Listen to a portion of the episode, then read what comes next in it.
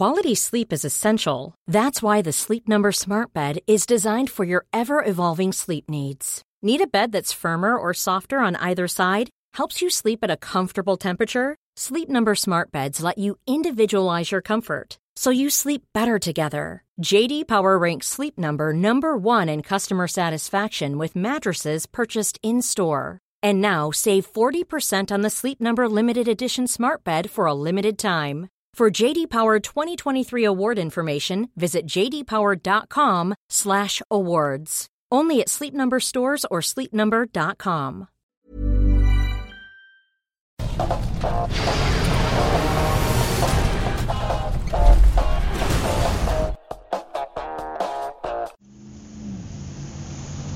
My name is Max. My world is fire and blood.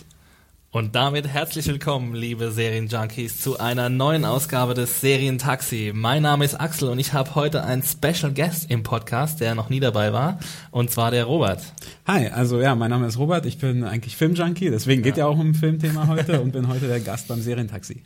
Genau, wir freuen uns, dass du dabei bist, Robert. Ähm, und ihr hört mal eine neue Stimme. Du warst aber schon mal in einem Podcast dabei, ne? Ja, im Avengers 2 Podcast und manchmal auch bei Videos und so. Ja. Also ganz neu. Ich glaube, ich kann mich auch erinnern, deine Stimme in dem ähm, Fifty Shades of Grey Podcast gehört zu haben. Mit Hannah zusammen, ja, das stimmt. Das Ja. ist ein ganz toller Film, ja. Also, äh, wenn ihr mehr von Robert hören wollt, könnt ihr das in unserer Bibliothek tun. Die findet ihr auf serienjunkies.de slash podcast. Da findet ihr alle unsere Podcasts. Da könnt ihr Abos abschließen, ein RSS-Feed oder ein iTunes-Abo. Ihr könnt uns auch auf YouTube abonnieren, auf unserem Serienjunkies Podcast-Kanal.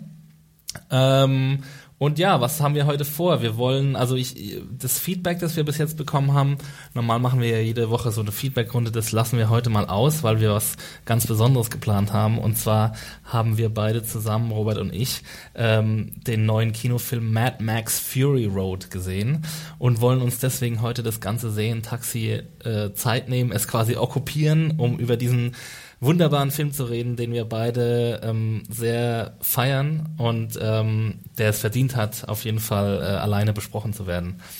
Ähm, wir machen das jetzt erstmal so, dass wir so einen allgemeinen Teil machen, ohne Spoiler und einfach unsere Eindrücke mal schildern und dann schieben wir vielleicht, wenn wir noch Zeit haben, noch einen kleinen Spoiler-Teil hinten ran, ähm, der aber nicht allzu lang werden dürfte, weil ähm, ja, weil die Geschichte einfach sehr einfach, sehr schnell erzählt ist. Genau, es ist ein total fokussierter Actionfilm, bei dem die Handlung definitiv die zweitrangig ist, kann man schon sagen. Sie, ist, Genau. sie erfüllt halt ihren Zweck.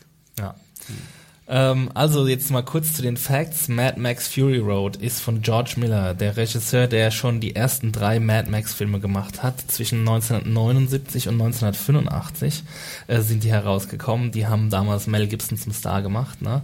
Ja, genau. Er hat die Titelrolle gespielt und ähm, er ist aber jetzt nicht mehr dabei, sondern es spielen die Hauptrollen Tom Hardy, der ja auch jetzt momentan auf dem aufsteigenden Ast ist, kann man, also ist ja schon gemilde gesagt. Kann man schon sagen, auf jeden Er, Fall. er ist auf dem Weg zum internationalen Filmstar, würde ich sagen. Macht immer wieder zwischendurch auch mal so kleinere Projekte wie The Drop beispielsweise, aber er war ja auch schon ein Gegenspieler von Batman im dritten Nolan. Mhm. Genau. Genau. Er war schon Mr. Bane, niemand versteht mich. Äh, und Charlie Theron spielt die zweite Hauptrolle. Ähm, und ja, der, der Film, der hat so eine bisschen schwierige Produktionshistorie. Ich glaube, das erste Skript äh, hat Miller schon Ende der 90er Jahre aufgesetzt. Ja. Ähm, und dann gab's mal 2001 einen Versuch, den Film zu machen, ähm, der aber gescheitert ist. Ähm, jetzt ist er entstanden. Er hat auch relativ, war auch ziemlich teuer. Ne? Ich glaube, du hast Also äh, genau, also das Budget wird auf, auf 100 Millionen Dollar geschätzt, was schon relativ viel ist. Also ja. Ja, also sehr teuer, was man dem Film aber auch ansieht. Äh, viel teurer natürlich als die ersten, die ersten drei Filme, die er gemacht hat. Und es ist auch ein bisschen merkwürdig, was George Miller nach dem dritten Mad Max Teil gemacht hat. Also er hat nicht viel gemacht und dann hat er sich als ähm, Regisseur von äh, ja so Kinderfilmen kann man schon fast Happy sagen oder so Feet. Familienfilmen wie Schweinchen Babe und Happy Feet. Also es sind zwei Teile von Happy Feet und sind es zwei Teile auch von Schweinchen Babe. Ah, da bin ich mir nicht sicher. Ja, ich auch nicht. Ich glaube, eine oder zwei Teile davon. Äh, das sind natürlich Filme, die ähm, ja, die gu gut gelaufen sind, die auch Box-Office-Erfolge waren, die auch so für die ganze Familie da waren. Äh, und das waren jetzt auch keine schlechten Filme, aber haben halt mit Mad Max eigentlich überhaupt nichts zu tun. Und jetzt ist er 70 geworden und will es vielleicht nochmal wissen. Das ist jetzt wirklich genau rund 70. Und, und er will vielleicht auch nochmal dieser ganzen Generation neuer Filmemacher, ähm, die jetzt seit zehn Jahren ungefähr das Kino bestimmen oder das Action-Kino, will er vielleicht auch nochmal zeigen, wie man mit praktischen Effekten einen, einen Film macht. Das hat er auch geschafft, das kann man schon, glaube ich, vorweg. Kann man jetzt schon sagen, das hat er geschafft. Äh, ich habe heute gerade, gerade vor ein paar Minuten, bevor wir den Podcast aufgenommen, habe ich einen Tweet von Ryan Johnson, der ja auch bald äh, einen Star Wars Teil äh, als Regisseur, Regisseur betreut, äh, habe ich geretweetet und er hat irgendwie in äh, in All Caps Lock, also in Großbuchstaben geschrieben, äh, geschrieben, George Miller took us, took us to school. Also er hat uns quasi, er hat uns allen eine, eine Lektion erteilt im Actionfilm Filmemachen. Ja.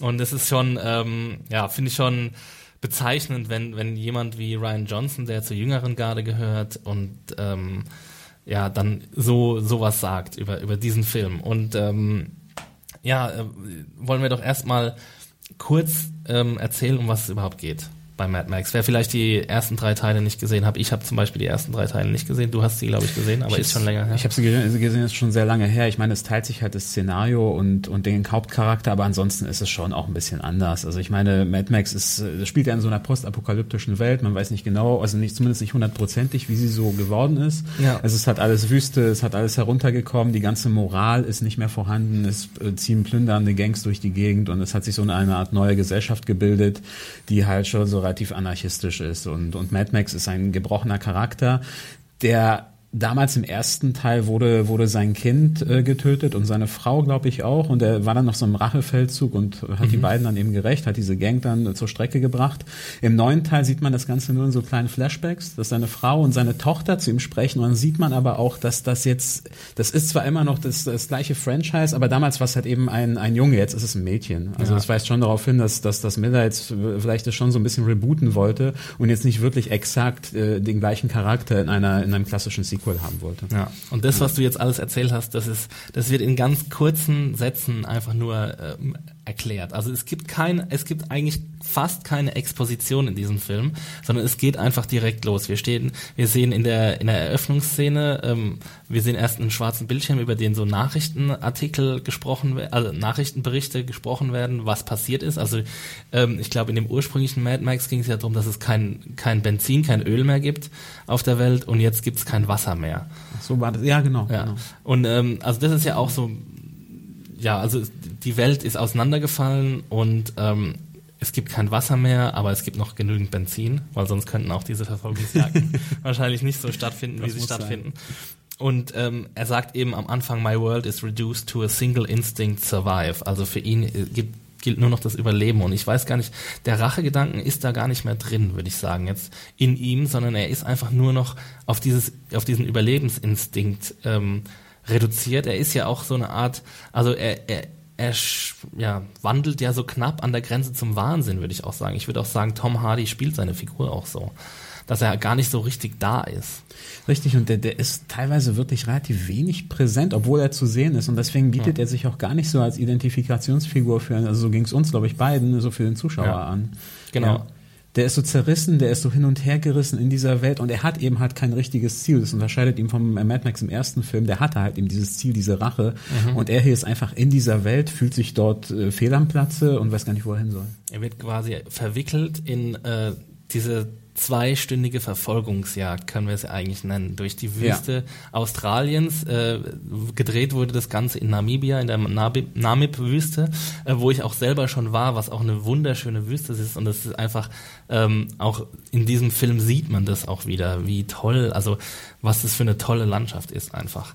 Und ähm, also der Plot geht halt so weit, dass ähm, dass es einen bösen Herrscher gibt, Immortan Joe. Er wird gespielt von Hugh Keys Byrne. Ich weiß nicht, ob ich den richtig ausspreche. Der war auf jeden Fall schon im ersten Mad Max Teil ähm, der Bösewicht.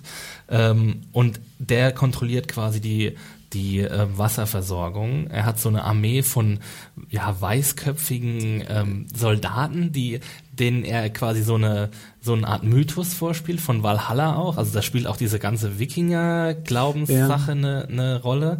Und ähm, sie äh, sind quasi seine Leibgarde und er, ähm, er kontrolliert die unterirdischen Wasservorräte. Und damit hält er quasi die Bevölkerung in Schach. Und ähm, es geht quasi nur darum, wer hat das Wasser und wer hat kein Wasser. Und also von dem ähm, von dem Kostüm und von der ähm, vom Make-up-Department her sind auch die die Charaktere, die jetzt ähm, quasi Unterwürfige sind, die haben auch alle so ganz trockene Lippen. Ich weiß nicht, ob dir das aufgefallen yeah. ist, aber das ist wirklich, also bis ins Detail quasi ähm, haben sie sich da überlegt, ja, wie sollen diese Leute aussehen, die halt kaum noch Wasser bekommen, also die eigentlich viel zu wenig Wasser bekommen, um zu überleben, aber gerade so an der an dieser Grenze zum Überleben gehalten werden. Und ansonsten haben die halt schon so diesen einheitlichen Look, diese dieses diese weiße Haut und alles ja. und und Immortan Joe ist halt fast wie so eine wie so eine religiöse Erlöserfigur für sie und und alle rennen ihm halt hinterher und beten ihn so ein bisschen an irgendwie. Genau und er ähm, also seine Herrschaft versucht auch dadurch zu manifestieren, dass er so Gebärmaschinen hat. Also äh, was heißt Gebärmaschinen? Also Frauen, die er sich hält als Harem, die er aber auch gleichzeitig nutzt, um Nachwuchs zu zeugen. Genau. Und er hat auch, also er hat auch dann schwangere Frauen, die, ähm, die als Milchpumpstation äh, ausnutzt. Also es sind so ganz viele kleine Ideen, die auch immer wieder in diesem Film aufblitzen. Das sieht man nicht lang und nicht oft, aber ähm, es sind halt so abstruse kleine Details, ähm, die, die George Miller da einstreut.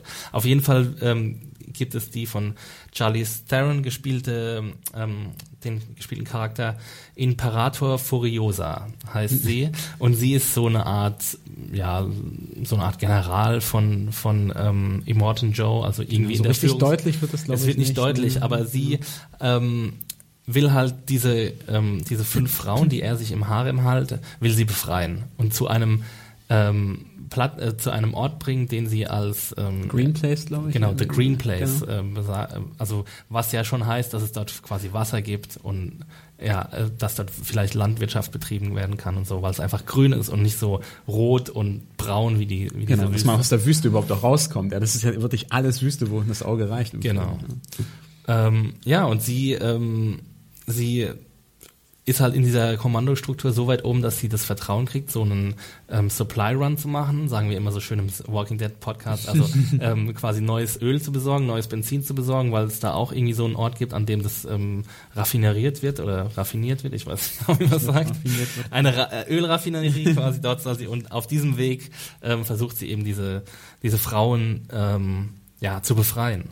Und ähm, da wird Mad Max drin verwickelt in so einem äh, ja, in dieser Verfolgungsjagd, die dann die nächsten zwei Stunden einfach einnimmt. Genau, man sieht halt am Anfang, wie er gefangen genommen wird von den Gefolgsleuten von dem Mountain Joe, wird dann in so einem, in so einem Käfig gehalten, kriegt dann so eine komische Vorrichtung an den Mund, wie so eine Eisenmaske. Ja. Ja, und dann spannen sie ihn bei dieser Verfolgungsjagd auf wie so eine Galionsfigur vorne aufs Auto. Er kann sich ja. kaum bewegen, hat diese Maske auf, kann halt kaum sprechen. Mhm. Und so, so wird, so wird Mad Max, der eigentlich der Hauptcharakter, ich meine, der Film heißt ja auch so, so ja. wird er halt eingeführt. Er sagt halt nichts und hängt an dieser Karre und ist erstmal zehn Minuten lang eigentlich überhaupt nicht richtig aktiv. Ja, und ja. sein Blut wird auch noch angezapft. Stimmt. Ähm, von einer ja, Hauptfigur, die erst sich im Laufe des Films zu, Haupt, zu einer Hauptfigur äh, entwickelt.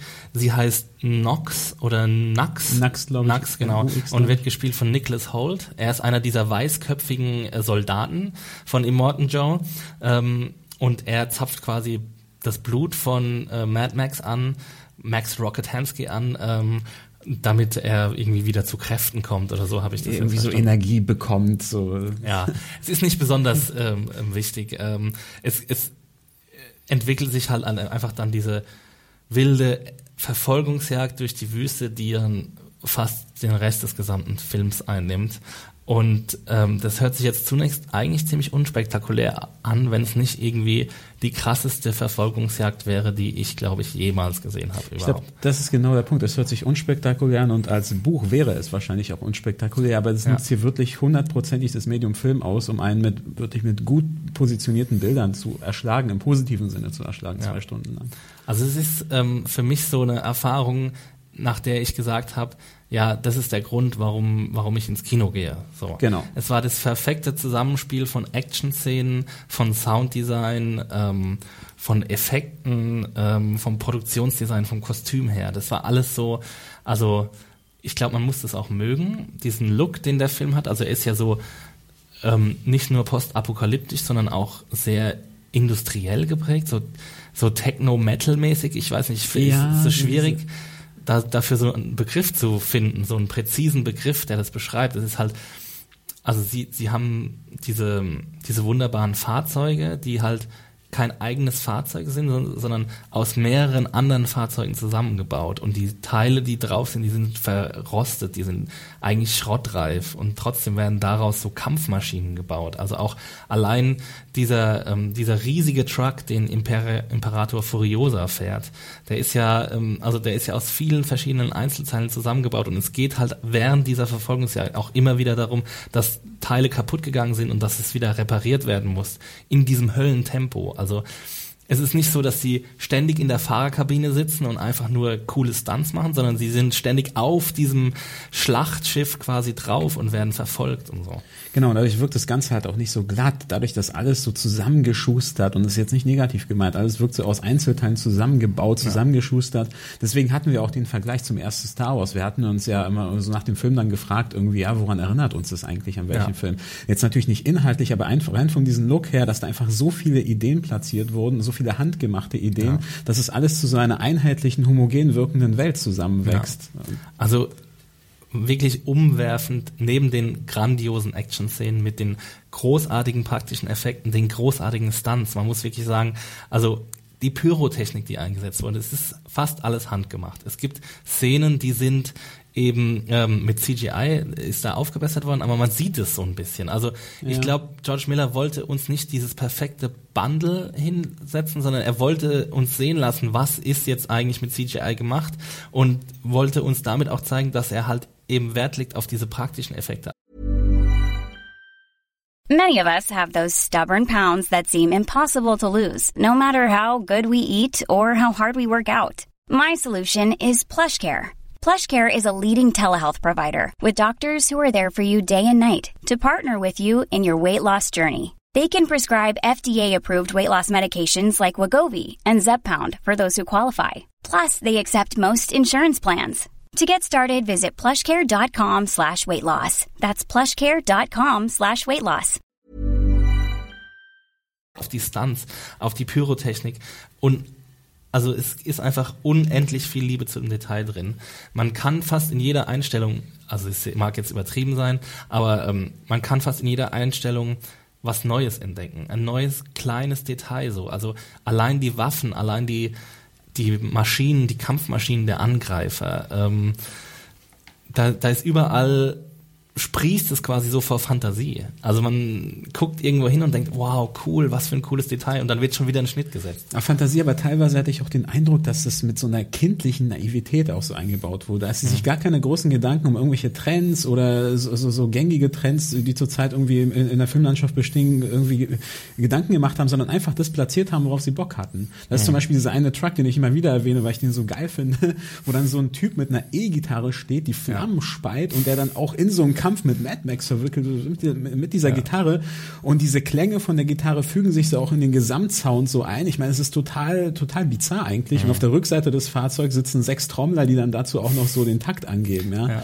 Da könnte man, könnte jetzt der ein oder andere schon sagen, das ist vielleicht ein bisschen zu viel, das ist vielleicht ein bisschen drüber, vielleicht fast schon trashig, aber dadurch, dass es so verwächst mit dieser gesamten Welt, äh, nimmt sich das irgendwie ernst genug, dass man es ernst nehmen kann, mhm. aber auch nicht so ernst, dass es ins Lächerliche abgleitet. Das ist so genau dazwischen für meinen Geschmack. Ja. Und ja, das ist es eben. Also man hat nie das Gefühl, also ich hatte nie den Impuls, irgendwie lachen zu müssen über irgendwas. Also es war auch witzig teilweise, aber jetzt eher von den Dialogen her. Ja. Aber, ähm, also dann beabsichtigt witzig. Ja, genau, beabsichtigt. genau. Es war nicht so unbeabsichtigt, dass ich gedacht habe, oh Gott, ist das lächerlich oder so. Also ähm, es ist einfach echt toll in dieser Welt, in der wir gerade leben oder in dieser Kinowelt, wo, wo wirklich alles irgendwie versucht wird, in ein Franchise zu machen. Und man könnte jetzt argumentieren, Mad Max ist auch ein Franchise, weil es vor 30 Jahren mal diese Filme gab.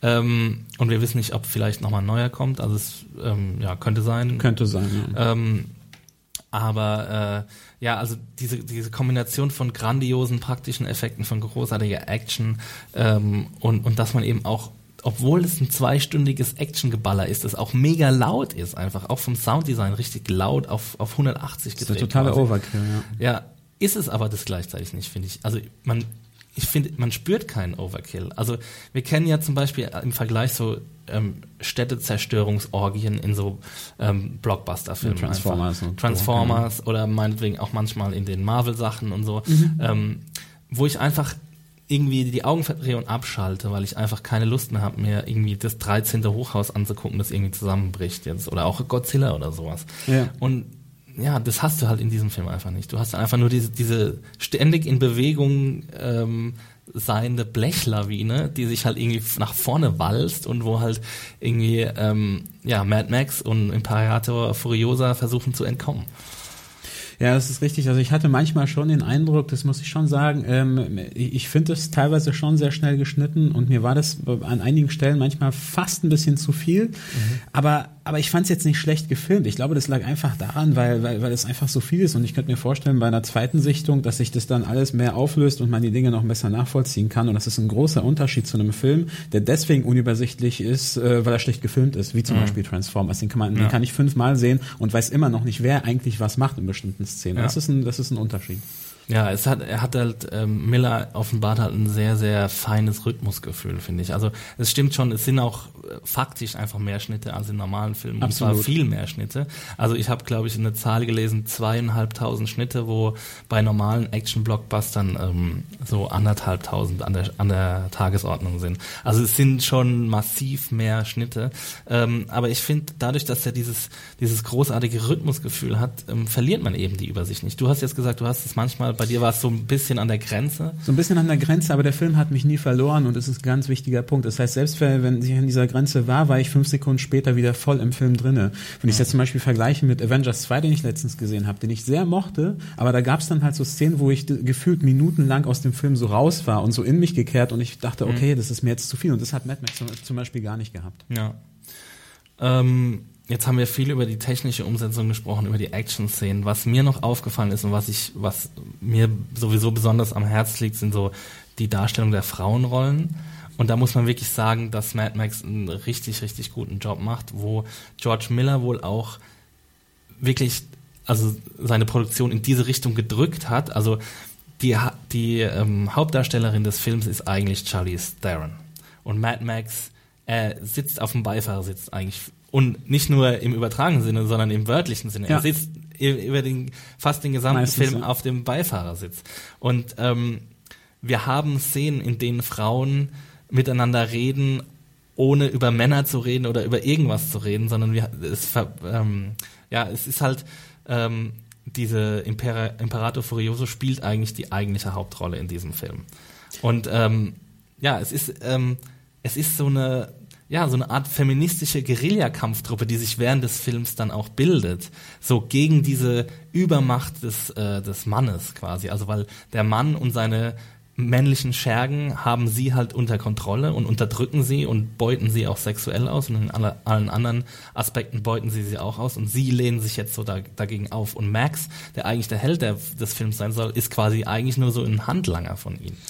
Genau, das, das könnte man jetzt natürlich, wenn man sich so hört, auch kritisieren. Also man muss das ja nicht gut finden und äh, ich meine, ich wusste im Vorfeld nicht, dass der Film diesen Schwerpunkt legt und es liegt natürlich nahe, dass man jetzt sagt, okay, die lehnen sich da jetzt an den Zeitgast an und bauen diesen Feminismus auf diese Weise, auf so eine Weise ein, dass er vielleicht ein bisschen erzwungen oder aufgesetzt wird, aber wirkt, aber tut er in dem Film gar nicht. Ja. Also ich hatte das, ich hatte überhaupt, überhaupt nicht das Problem, dass Mad Max da jetzt so ein bisschen eine Nebenrolle ist, vielleicht zu viel gesagt, aber dass er zumindest gleichgestellt wird äh, mhm. gegenüber Furiosa. Also ich habe sie sofort auch und auch die anderen Frauen sofort als Protagonisten akzeptiert. Ich, ich habe mir überhaupt keine Gedanken darüber gemacht, dass da irgendwas vielleicht mit einer bestimmten Intention eingebaut wurde, sondern es war einfach drin, es hat gepasst. Mhm. Auf jeden Fall. Und äh, dass, dass der Film irgendwie in der Hinsicht was richtig macht, merkt man auch schon daran, dass, dass es schon in den USA erste Men, Men, Männerrechtsaktivistengruppen gibt, die sich dagegen oh, darüber beschweren. äh, also es ist auch wirklich, also als wird sowas brauchen wie Männerrechtsaktivisten, aber es gibt solche Gruppen anscheinend und die beschweren sich darüber und äh, das zeigt eigentlich nur, dass ja, dass der Film irgendwie was richtig macht und ähm, ich habe es schon zu anderen Leuten gesagt, ähm, jetzt wenn man auch in so Zeiten, wo, wo jetzt irgendwie ähm, eine Serie namens Supergirl ins Fernsehen kommt ähm, und wenn man sich da den ersten Trailer anguckt und sieht, wie Supergirl so als, als totales Naivchen dargestellt wird und es soll dann irgendwie für Frauen anspre ansprechend sein und so und dann freue ich mich über solche Sachen wie das hier, was meiner Meinung nach wirklich ein wichtiger Beitrag dazu ist, dass es echt coolere Frauenrollen im Film gibt und auch im Fernsehen. Weil die hier halt einfach auch cool umgesetzt sind. Also ich will jetzt gar nicht diese, diese Männeraktivisten verteidigen, aber ich glaube, wäre das jetzt nach hinten losgegangen in Sachen Darstellerinnen oder, oder aus irgendwelchen anderen Gründen, in Sachen Inszenierung, ich glaube, dann hätte ich mich jetzt auch drüber aufgeregt. Leider als jemand, der auch Mad Max früher mochte, ja. Und es mhm. hat halt nun mal auch dieses, dieses männliche, zumindest damals für die 80er Jahre, so auch wie, wie damals Mel Gibson als Charakter auch dargestellt wurde. Ja, aber ich war selber überrascht, dass mich das in dem Film so abgeholt hat, diese, die, diese Frauenthematik ist. Ich fand, ich fand sie auch wirklich total überzeugend. Ja, es war halt einfach, irgendwie müssen wir halt dahin kommen, dass es halt uns nicht mehr überrascht, so, weißt du? Ja. Dass, dass, dass wir uns nicht mehr fragen müssen, wollen wir das eigentlich, sondern okay, das ist super cool, weil das sind coole Charaktere und es sind einfach auch coole Charaktere. Also es, sie sind, ich meine, Imperator Furiosa hat einen, ähm, ihr ist irgendwann mal, sie hat eine, einen Arm verloren, einen Unterarm und sie hat halt irgendwie so ein, so, so ein metallisches Prothesengestell, das einfach unglaublich cool aussieht und dann ist sie noch so eine mega gute Scharfschützin. Also sie ähm, ja, zeigt dann auch Max, wie man, wie man Leute irgendwie auf große Distanzen quasi äh, ja, außer Gefecht setzt. Und ähm, ja, das ist einfach ähm, was, was, was hier zusammenkommt in diesem Film. Also erstens mal diese subtile und manchmal auch weniger subtile politische Message, dass wir halt auch sagen, ja, wir, wir können auch geniale Frauencharaktere haben, die für ein ganzes Publikum sprechen, die nicht nur für Frauen irgendwie gemacht sind, sondern für das ganze Publikum und halt kombiniert mit diesem, mit dieser fantastischen Action, die wirklich ihresgleichen sucht. Also ähm, wir können ja mal kurz drüber reden, so ähm, ob es Vergleiche ob man Vergleiche zu anderen Filmen ranziehen kann. Ja, also wir haben ja schon eingangs erwähnt, äh, ganz kurz, dass, dass uns halt irgendwie komischerweise, musst du dich komischerweise sagen, Star Wars eingefallen ist. Und uns beiden, ne? Uns beiden. Das war ja auch witzig. Parallel, ja. Ja. Einfach wegen dieser, dieser Machart und dieser, dieser Welt, die einem präsentiert wird, die auch immer wieder in so kleinen, ruhigen Se Sequenzen irgendwie so äh, präsentiert wird. Also man sieht dann so in einer Szene so Kreaturen, die man gar nicht so richtig greifen kann. Man weiß gar nicht, sind das jetzt irgendwelche Menschen auf Stelzen, die Kapuzen ja. tragen oder sind das irgendwelche insektenartigen ja. Wesen? Die sind so völlig selbstverständlich in, in, in der Welt platziert. So, mhm. ja, und das, das gibt einem auch so ein Gefühl dafür. Und deswegen hatten wir, glaube ich, auch diese Star Wars-Assoziation. Jetzt ja. nicht wegen der einen Szene, aber grundsätzlich finde, es ist so eine Meisterklasse dieser Film in Show Don't Tell, diesem ewigen Mantra quasi im Film. Ja, zeig uns etwas und, und, und ähm, verlier dich nicht in endlosen Dialogen, sondern wir wollen quasi, ähm, wir wollen es gezeigt kriegen. Alles, jede Emotion, die man über, ähm, ja, über die Mimik und Gestik des Schauspielers ähm, transportieren kann, ist besser als die, die man ausspricht. Und das ist halt, also in Mad Men Mad Max gibt's kaum Dialoge. Es wird einfach fast alles ähm, über die Action sogar erzählt oder über die Emotionen der, der Charaktere. Ja, wenn du schon bei dem Thema bist, also ich finde, da muss ich wirklich auch nochmal ganz groß diese, diese Chemie zwischen, zwischen äh, Theron und ähm, äh, Tom Hardy? Und, genau, und Tom Hardy hervorheben. Ich meine, die, die, Tom Hardy redet halt nicht viel. Mad Max hat mhm. wirklich sehr wenig, sehr wenig Text sozusagen. Und es sind so kurze Blicke, gerade das erste Mal, wenn sich ihre Blicke begegnen, da ist er noch auf diesem Auto aufgespannt, ja, und sie mhm. guckt kurz rüber. Das ist das erste Mal, wo sie sich sehen. Und da kommt schon so unheimlich viel rüber. Und diese Szene mhm. dauert gefühlt eine halbe Sekunde oder so, mhm. ja. Also da, davon lebt der Film halt auch sehr, finde ich. Und das Lustige ist, Theron und Hardy, habe ich jetzt gerade vorher noch gelesen, sollen ziemlichen Stress am Set gehabt haben. Ah. Also es ist ja auch am Anfang so, in ihre Beziehung ist ja sehr holprig. Sie startet ja sehr holprig. Und ähm, da wurde dann schon gemutmaßt, ob das nicht gut gewesen sei für den Film, dass ja, sie sich ja. nicht so gut verstanden haben. Und vielleicht war ja Tom Hardy auch ein bisschen eifersüchtig auf Charlies Darren, ähm, dass er dann irgendwie, vielleicht hat er erst dann während der Dreharbeiten gemerkt, oh Gott, hier, ich bin ja gar nicht so die Hauptfigur, ich bin ja hier nicht der Obermacker. Ich bin nicht Mad Max, wie der Film heißt. ja, genau. das ist schon komisch. Ja? Der Film heißt Mad Max, aber er könnte eigentlich auch ähm, Mad Furiosa oder sowas heißen. Also ähm, ja, also ich glaube, wir sind wir sind beide ähm, echt voll vollends begeistert und würden dem Film auf jeden Fall also ich habe ihn schon an sehr viele Leute weiterempfohlen ich seit vorgestern. Ich gucke ihn heute ähm, nochmal. Du guckst ihn nochmal. Ich werde ihn auch auf jeden Fall nochmal im Kino gucken. Was man sagen muss, ähm, man sollte ihn auch wirklich im Kino gucken. Also das ist jetzt kein Film, den man, den kann man sich natürlich auch zu Hause angucken. Aber man wird quasi von so einer Action-Lawine überrollt, ist in dieser Action-Lawine drin und will auch gar nicht mehr raus. Also ich war halt nach zwei Stunden ähm, hat der Film zu einem zufriedenstellenden Ende gefunden und ich habe mir aber gedacht so, oh, ich, ja, ich weiß nicht, ich könnte mir jetzt noch die achte Verfolgungsjagd angucken, weil jede einzelne Verfolgungsjagd, auch die davorige quasi nochmal getoppt hat. So. Ja, und ich meine, es gibt diese abgedroschenen Phrasen, so ja, den muss man im Kino sehen und der ganze Film ist eigentlich ein einziger Showdown, aber der Punkt ist ja. einfach, hier stimmen die halt ja. mal. also wenn sie bei einem ja. Film stimmen, dann, äh, dann hier. Und ich hoffe, dass die Leute auch ins Kino gehen, dass, dass sich halt einfach diese hohe Qualität auch bei, äh, eben dann eben bei den Anspielergebnissen zeigt. So, das wäre wirklich schade, das wenn er untergeht. Ja, zugunsten von irgendwelchen Comic-Verfilmungen. ja.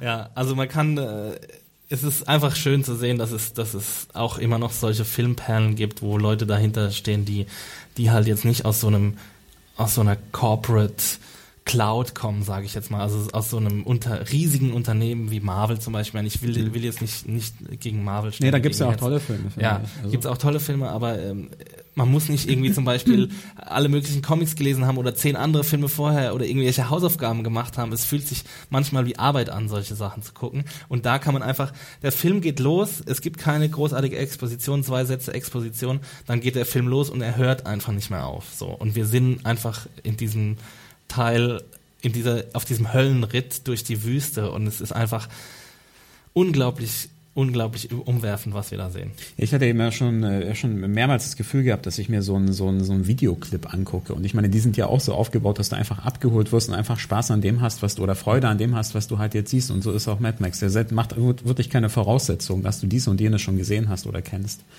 Auf ja. jeden Fall. Also falls irgendjemand denken sollte, er muss sich jetzt die alte Trilogie angucken, bevor er sich an den Film rantraut, da können wir, glaube ich, sagen, nö, äh, ist nee. überhaupt nicht notwendig. Genau, ich habe es nicht gesehen und ich habe alles verstanden und ich glaube, das baut auch nicht besonders darauf auf. Also Nee, absolut, ja. Also ich glaube so, ich habe so nach einem Wort gesucht, wie ich den Film beschreiben würde. Ich glaube so frenetisch würde ich, würde ich, würde ich mm. glaube ich so sagen. So dieses Unbändige, diese ja. Energie, die von Anfang bis zum Schluss sich immer steigert und dann genau am richtigen Punkt dann halt auch aufhört. Ich, ich glaube, so würde, so würde mein Fazit, glaube ich, lauten. Also alle Superlative, die man finden kann für diesen Film, sind angebracht. Ähm, ich habe wenig bis nichts Vergleichbares gesehen bisher in meinem Leben und ich gucke, glaube ich, 100 Filme im Jahr oder so oder noch mehr, ich weiß nicht genau. Ähm, ja. ja. also ähm, ja, wir sind wir sind jetzt äh, ja, am Ende Schade. der Fahnenstange. Wir könnten noch zwei Stunden weiterreden, glaube ich. Auf jeden Fall, Robert. da gibt's noch einige Punkte. Ihr könnt aber gerne die Review von Robert auf filmjunkies.de lesen. Und dann haben wir noch ein Video produziert heute. Das könnt ihr auf unserem äh, Serienjunkies YouTube-Kanal ähm, sehen. Das wird schon online sein, wenn dieser Podcast hier rausgeht. Äh, ansonsten könnt ihr uns erreichen unter podcast.serienjunkies.de. Ähm, schaut euch doch am Wochenende Mad Max an und schreibt uns dann un äh, eure Meinung. Gerne auch bei YouTube. Ähm, abonniert uns, äh, gebt uns Daumen nach oben, liked uns auf allen anderen Kanälen, schreibt uns iTunes-Bewertungen, wie auch immer. Ähm, kann man dich bei Twitter erreichen eigentlich? Ja, unter der Berater, aber ich, der, der, mein Twitter-Account ist das Gegenteil von Mad Max, da ist gar nichts los. bei mir ist seit vorgestern ziemlich viel los. Ich habe schon, glaube ich, drei oder vier Tweets zu Mad Max abgesetzt. Ähm, ich bin zu erreichen unter Max Stilecht bei Twitter. Und äh, ja, wir hören uns nächste Woche wieder zu einer neuen Ausgabe des Serien Taxi. Dann auch wieder mit ein bisschen mehr Feedback, wahrscheinlich wieder mit Felix. Und äh, ja, vielleicht kommt Robert auch irgendwann demnächst mal wieder vorbei. Ja, gerne. Bis dann und viel Spaß bei Mad Max. Jo, ciao.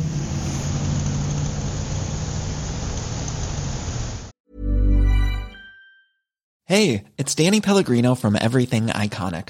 Ready to upgrade your style game without blowing your budget? Check out Quince. They've got all the good stuff, shirts and polos, activewear and fine leather goods, all at 50 to 80% less than other high-end brands. And the best part? They're all about safe, ethical and responsible manufacturing. Get that luxury vibe without the luxury price tag. Hit up quince.com slash upgrade for free shipping and 365 day returns on your next order. That's quince.com slash upgrade.